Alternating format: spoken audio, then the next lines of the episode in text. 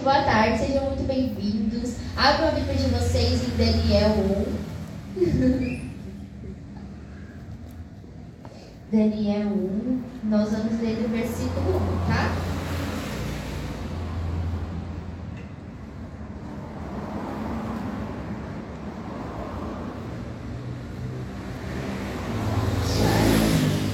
Que diz assim: No terceiro ano do reinado de Joaquim, rei de Judá, veio Nabucodonosor, rei da Babilônia, a Jerusalém e a sitiou. O Senhor lhe entregou nas mãos a Joaquim, rei de Judá, e alguns dos utensílios da casa de Deus. A estes levou-os para a terra de Sinar, para a casa do seu Deus, e pôs na casa do tesouro do, teu, do seu Deus. Disse o rei Aspenaz, chefe dos eunucos, que trouxesse algum dos filhos de Israel, tanto da linhagem real como os nobres, ou seja, só os melhores, jovens sem nenhum defeito, de boa aparência, instruídos em toda sabedoria, doutos em ciência, versados no conhecimento e que fossem competentes para assistirem no palácio do rei e lhe ensinassem a cultura e a língua dos caldeus. Determinou-lhes o rei a ração diária das finas iguarias da mesa real e do vinho que ele bebia, e que assim fossem mantidos por três anos, ao cabo, ao cabo dos quais assistiram diante do rei. Entre eles se achava dos filhos de Judá, Daniel, Ananias, Misael e Azarias. O chefe dos eunucos lhes pôs outro nome, outros nomes, a saber Daniel, o de Beltazar, a Ananias, o de Sadraque, a Misael, de Mesaque e de Azarias de Abednego. Resolveu Daniel firmemente não se contaminar com as finas iguarias do rei, nem com o vinho que ele bebia. Então pediu ao chefe dos eunucos que lhe permitisse não contaminar-se. Ora, Deus concedeu a Daniel misericórdia e compreensão da parte do chefe dos eunucos.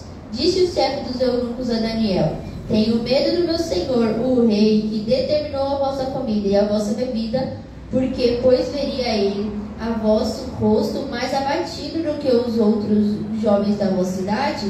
Assim poreis em perigo a minha cabeça com o rei. Então disse Daniel ao cozinheiro: Chefe, a quem, a quem o chefe dos eunucos havia encarregado de cuidar de Daniel, Ananias, Misael e Azarias. Experimenta, peço-te os teus servos dez dias e que se deem legumes a comer e água para beber. Então, se veja diante de ti a nossa aparência e a dos jovens que comem das finas iguarias do rei, segundo vires agir teus servos, com os teus servos. Ele atendeu e experimentou dez dias. No fim dos dez dias, a sua aparência era melhor.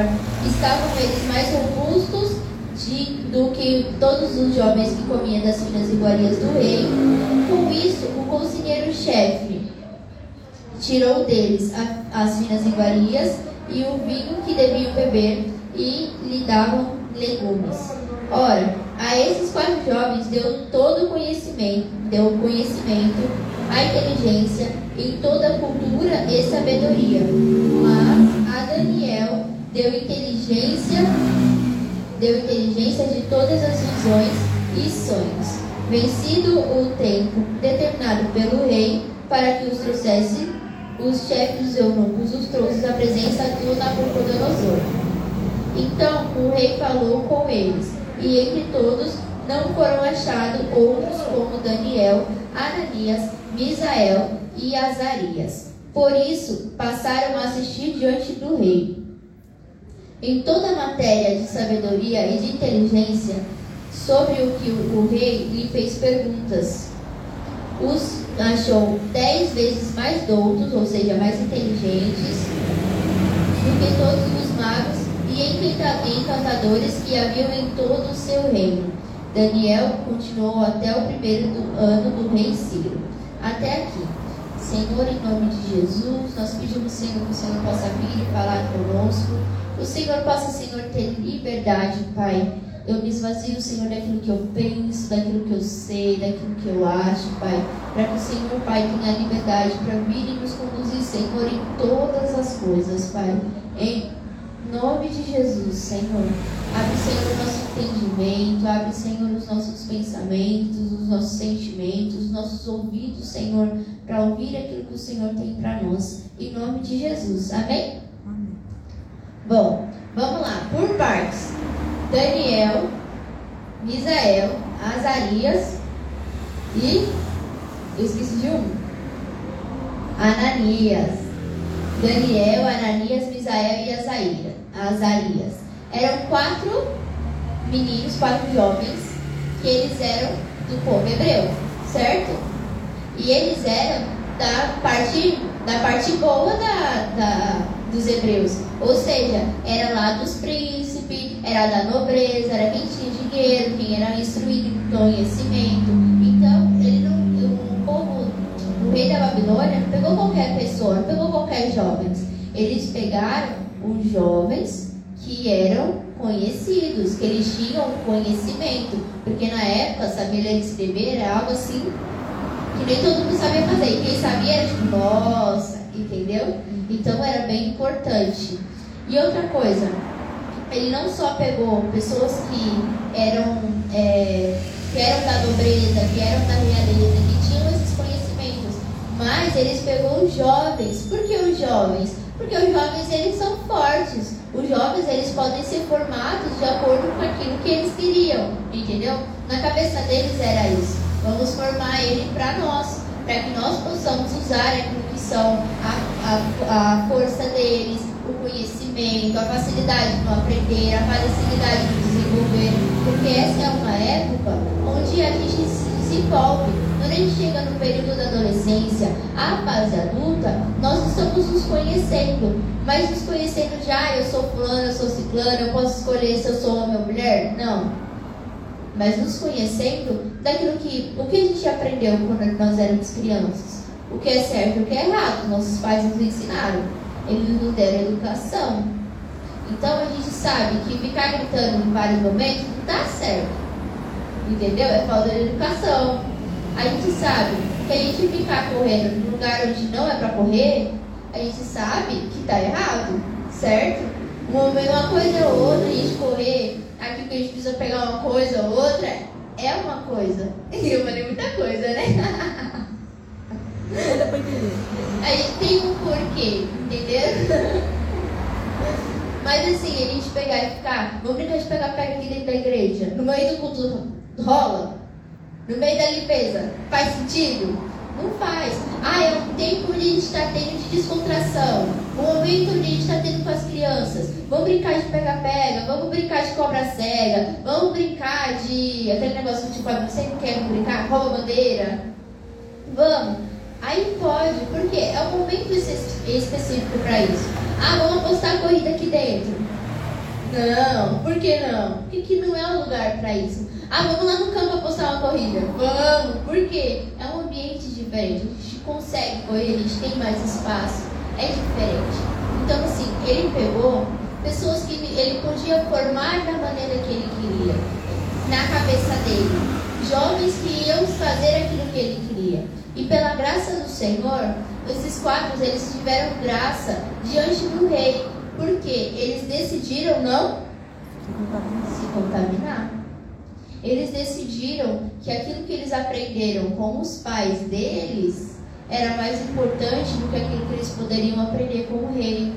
Não porque ah, o rei ele vai me dar, ele podia dar a maior fonte de conhecimento para eles. Eles podiam falar várias línguas, eles podiam conhecer ciências, eles podiam chegar nos tops top da época que conheciam, que ensinavam, eles podiam ter esse conhecimento daquilo que é uma cultura diferente, mas eles não quiseram fizeram. Porque Daniel ele decidiu firmemente nos contaminar. Ele decidiu e ele permaneceu na decisão dele que ele não queria ficar com aquilo que era daquele povo. Ele não queria deixar que a identidade dele, o Senhor escolheu para ele, fosse roubada. Entenderam?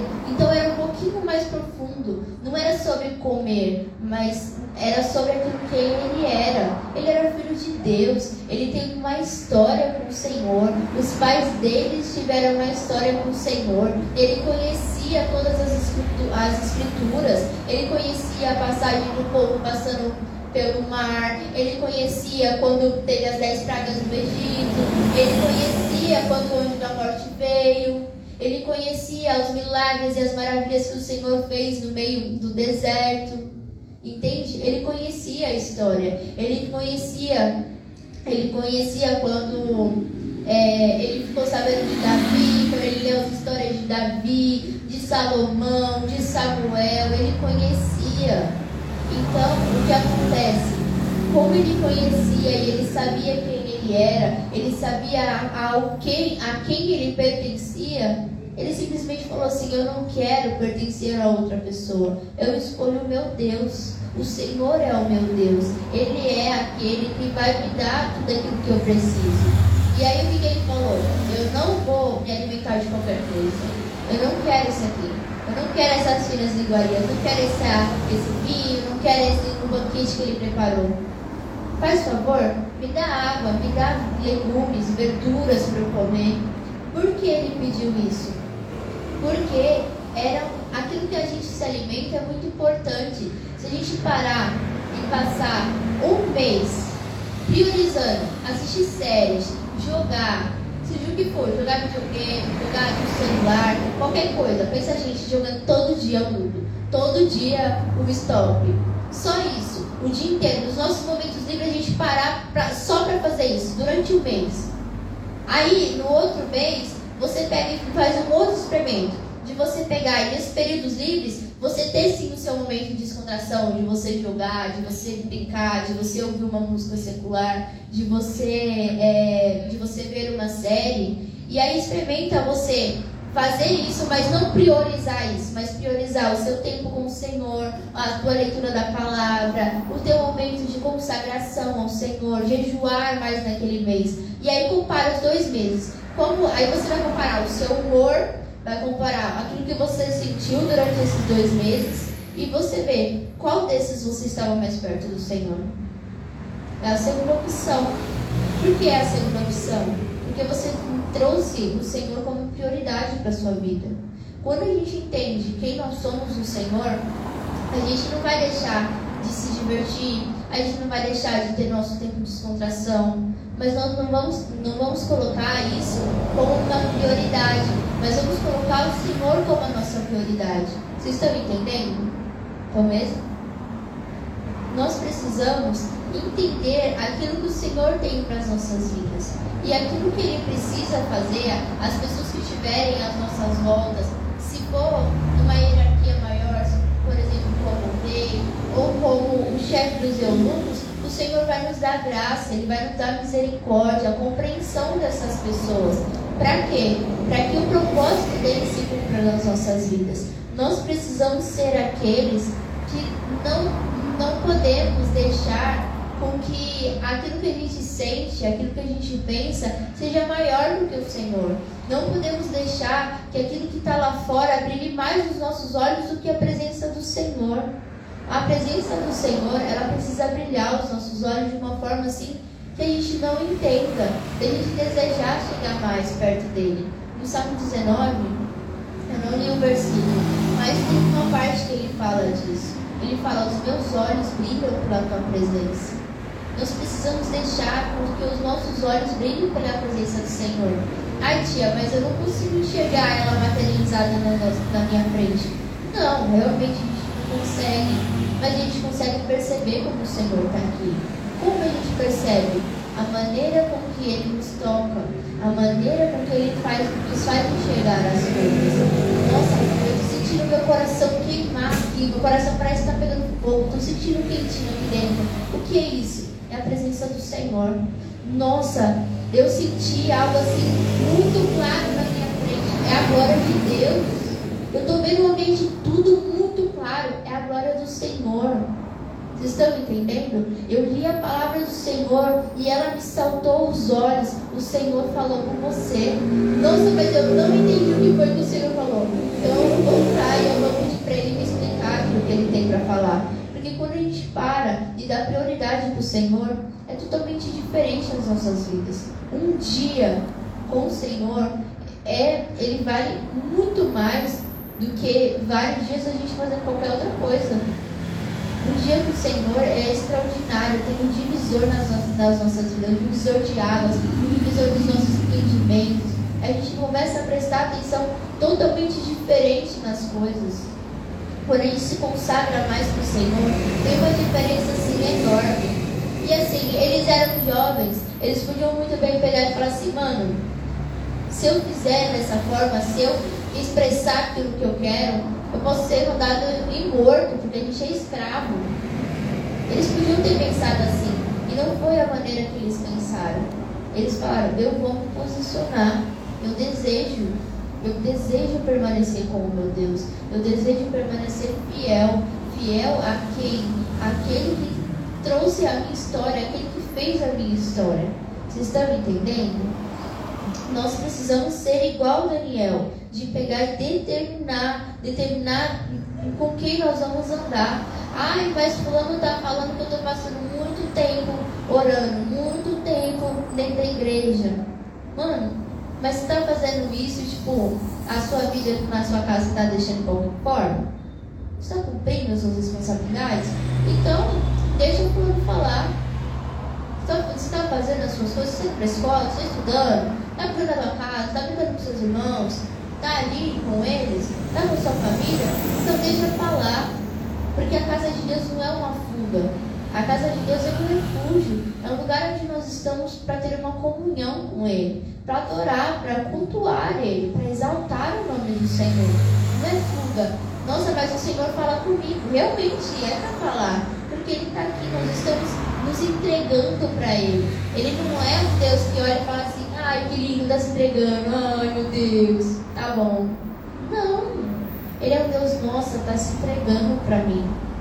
Nossa, eu tô vendo que tem uma situação que tá complicada lá fora. Eu vou dar a vitória. Eu vou dar a resolução. Eu vou dar a estratégia. Ele é um Senhor que ele olha totalmente diferente para nós. Ele transforma o nosso coração. Ele faz a gente chegar além além daquilo que os nossos olhos podem ver, além daquilo que a gente pode entender. O Senhor, Ele é todo poderoso. O Senhor, Ele conhece os nossos pensamentos, Ele conhece os nossos sentimentos. Ele sabe de todas as coisas. Então, Ele nunca vai deixar a gente desamparado. Ele nunca vai deixar um servo que escolheu ser fiel sofrer injustiça. E não vai fazer nada, porque Ele é a justiça. Então, se está acontecendo alguma coisa que gente está sentindo que é injustiça, nem sempre que a gente sente está certo. Vamos lá, né? Nem sempre que a gente sente está certo. E outra coisa, a palavra nos ensina que o coração do homem ele é corrupto. Não. Ele é enganoso e desesperadamente corrupto. Então, aquilo que a gente pode estar sentindo pode ser algo exagerado, algo que, não sei, sabe, pode ser que a gente esteja ferindo alguém, entendeu? Então, nem sempre aquilo que a gente está sentindo é algo tipo, nossa, é o mais importante das nossas vidas. Não, porque os nossos sentimentos e os nossos pensamentos precisam estar em submissão ao Senhor Jesus Cristo, porque os nossos sentimentos nos levam para andar pela carne. E é, quem é carne é carne, quem é espírito é espírito. Nós precisamos andar pelo espírito. Nós precisamos buscar aquilo que é o Senhor. Quem foi que falou para Daniel que Daniel ele tinha que pegar e não comer das iguarias do rei? Ninguém. O próprio Espírito Santo deu esse entendimento. Então a gente não precisa que alguém carne osso chegue para a gente e fale. Mas nós precisamos do Senhor falando para a gente. Nós precisamos do Senhor transformando as nossas vidas, transformando a nossa história. Porque depois disso, o que, que foi que, ele, que o Senhor falou? No versículo 17. Ora, a esses quatro jovens, quem são os quatro jovens? Daniel, Ananias, Misael e Azarias. eu não julgo, eu já fiz isso. Quem são eles? Esses quatro. Deus deu o conhecimento e a inteligência em toda cultura e sabedoria. Mas a Daniel deu inteligência de todas as visões e sonhos. Por que, que a Daniel ele deu algo a mais? Porque foi Daniel que decidiu não, não se contaminar. Foi Daniel que renunciou. Foi Daniel que teve o posicionamento. Os outros foram para e eles também foram abençoados. Mas Daniel escolheu. Ele escolheu que ele não ia viver daquela maneira. Ele escolheu que ele não queria aquilo para a vida dele. E ele se posicionou.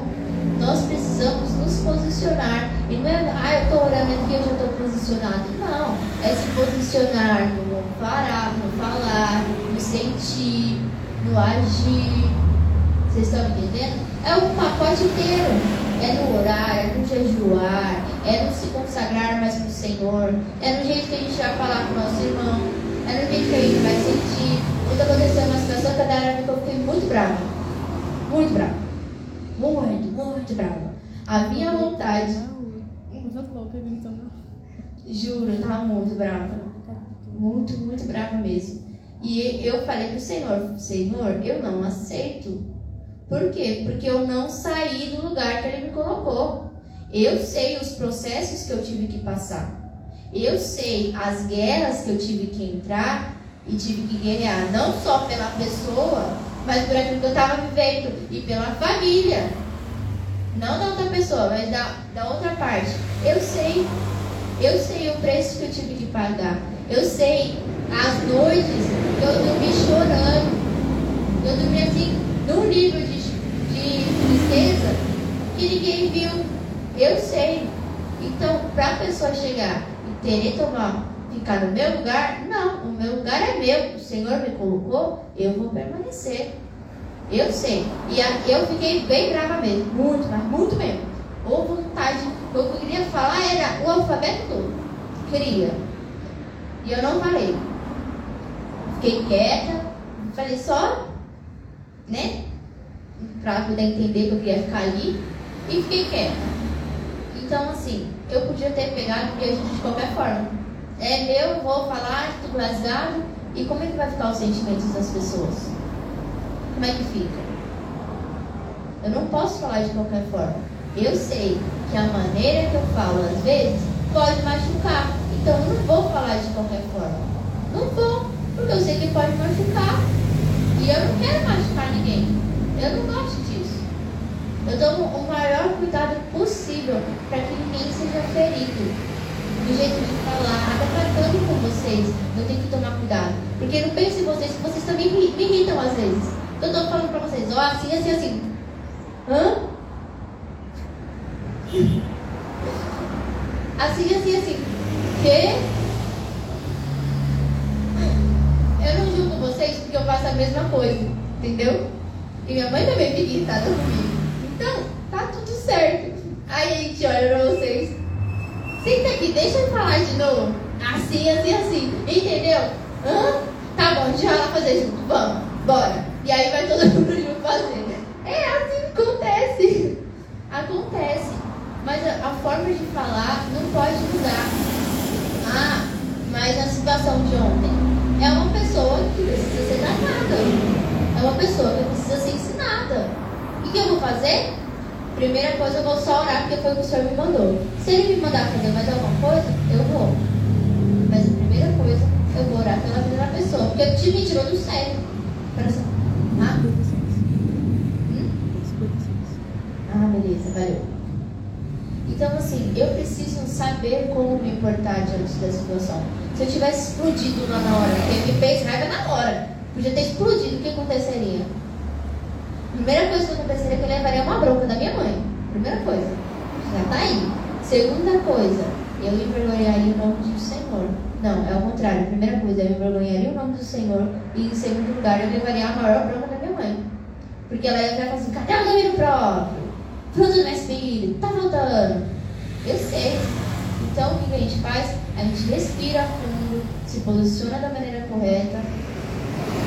Eu acho que foi correto, para a pessoa entender. Depois não quis mais ficar no lugar. Então tá tudo certo.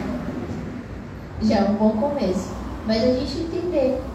Eu fiz certo? Eu não feri, porque se eu ferisse, a pessoa tinha virado a cara pra mim. A pessoa não virou, então tá tudo certo. E se ferir, depois eu me conserto com ela. A gente precisa saber o lugar onde o Senhor nos colocou. O Senhor colocou Daniel, Ananias, Misael e Isarias lá para quê? Para poder fazer a diferença na Babilônia. Porque Daniel, o período todo que ele ficou no exílio, ele passou por diversos reis e ele fez a diferença. Ele interpretou sonhos, ele interpretou a escritura na parede. Ele foi o cara que eles chamaram para do, dos sábios, o hebreu que foi lembrado.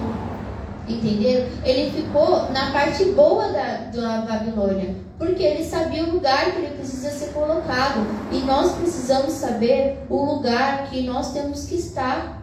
Nossa, nas nossas escolas é você só mais uma pessoa? Não, é você o servo de Deus.